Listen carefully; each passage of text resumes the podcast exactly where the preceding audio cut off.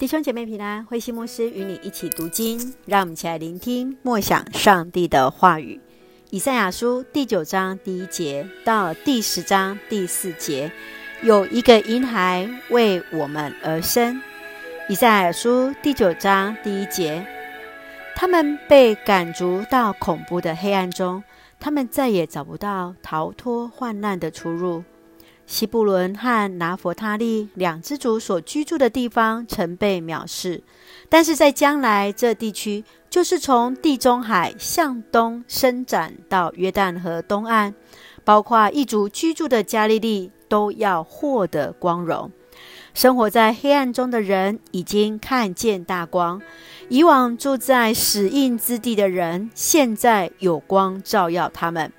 上主啊，你赐给他们极大的喜乐，你增加了他们的欢愉。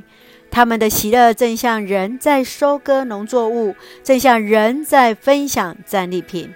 因为你已经粉碎了他们的枷锁，扭断了抽打他们的鞭子，折断了压迫者的棍子，正像你从前粉碎米甸的军队一样。侵略者的靴子沾染了血迹的战衣，都要被火烧掉。有一个婴孩为我们而生，有一个儿子将赐给我们，他要来统治我们。他将被称为奇妙的导师、全能的上帝、永恒的父亲、和平的君王。他的王权将继续增长，他的王国永享和平。他要继承大卫的王位，他以公平正义为统治的基础，从现在直到永远。上主万军的统帅决意要成就这一切。主已经对雅各的子孙、对以色列国宣判，全以色列人民，所有住在撒玛利亚城的人都要知道，上帝已经这样宣判了。他们骄傲自大的说：“砖房倒塌了，我们再造石屋。”桑木做的梁断了，我们再换上最好的香柏木大梁。所以上主鼓动他们的敌人来攻击他们。叙利亚人在东边，菲利士人在西边，都张开嘴要吞灭以色列。尽管这样，上主的怒气没有停息，他仍要举手责打他们。虽然上主万军的统帅惩罚以色列人民，他们仍然不悔改。不回到上主面前，上主要在一日之间惩罚以色列的领袖和人民，他要把他们的头尾都砍掉。年高的而有声望的人是头，胡说八道的先知是尾。原该领导人民的人，反把人民带入歧途，使他们更糊涂。因此，主绝望。不放过青年轻人，也不怜恤寡妇和孤儿，因为所有的人都无法无天，讲的话都是愚昧。尽管这样，上主的怒气没有停息，他仍要举手责打他们。人民的邪恶好像焚烧荆棘的火蔓延着，又像森林着火，一团团的烟柱往上直冲。上主万军的统帅震怒了，他的惩罚像火一样。遍地焚烧，毁灭了人民，一个也不留下。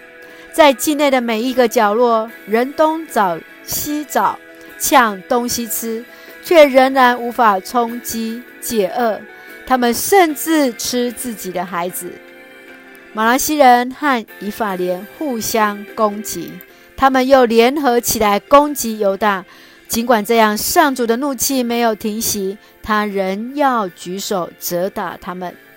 第十章第一节：你们遭殃了，你们奠定了不公平的法律来欺压压迫我的子民。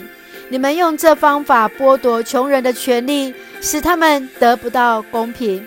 你们用这方法侵占寡妇和孤儿的产业。上帝惩罚你们的时候，你们怎么办呢？他借遥远的国家带给你们的灾难的时候，你们怎么办呢？你们到哪里去求援？你们在哪里藏匿你们的财产？你们要不是死在战场上，就是被俘虏。尽管这样，上主的怒气没有停息，他仍要举手责打你们。在以赛亚书第九章，我们看到先知以赛亚向已经灭国存留的余民宣告了盼望的信息，预告上帝将施行拯救，他将赐下一个婴孩成为君王，再次来统治上帝的百姓。让我们一起来看这段经文的思考。我们一起看第九章第二节。第九章第二节这样说：生活在黑暗中的人已经看见大光。以往住在死荫之地的人，现在有光照耀他们。先知宣告，不分本国或外族，都将被光照耀。这光是盼望之光，是基于对上帝全然的信靠，使得被异族统辖的以色列人民依然有极大的喜乐。盼望就是基督徒的指南针。即便在黑暗当中，也能够活得有方向感。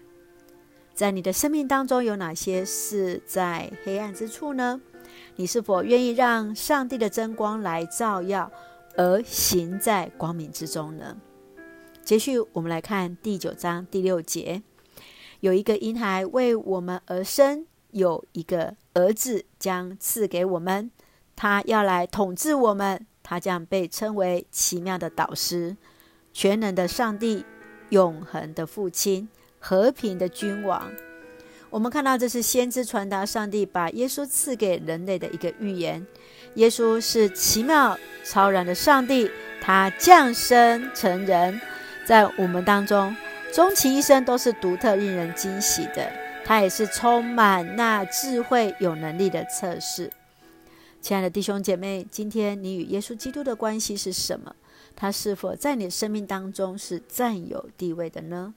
我们一起来看这段的经句，第九章第六节：有一个婴孩为我们而生，有一个儿子将赐给我们，他要来统治我们，他将被称为奇妙的导师、全能的上帝、永恒的父亲、和平的君王。愿我们的领受看见神的恩待。你的领受是什么？神对我们的意义是什么？奇妙、全能、父亲、和平的君王。愿主来帮助我们，我们一起从领受当中，也一起献上感恩的祷告。亲爱的天父上帝，感谢你所赐给我们美好的一天的开始，为着生命带来盼望的主，感谢你将独生爱子耶稣基督赐给我们，使我们得着生命的平安与盼望，更给在困苦、软弱、受欺压的人民带来了盼望与温暖，光照我们前面的道路。谢谢主这样的恩典。恩待保守我们弟兄姐妹身体健壮，灵魂兴盛，也在接受疫苗当中一切平安，赐下平安喜乐，在我们所爱的台湾，我们的国家。感谢祷告，奉主耶稣圣名求，阿门。弟兄姐妹平安，愿上帝的平安喜乐，以马内利的上帝与我们同在。是的，我们相信上帝与我们同行，我们就不再害怕。大家平安。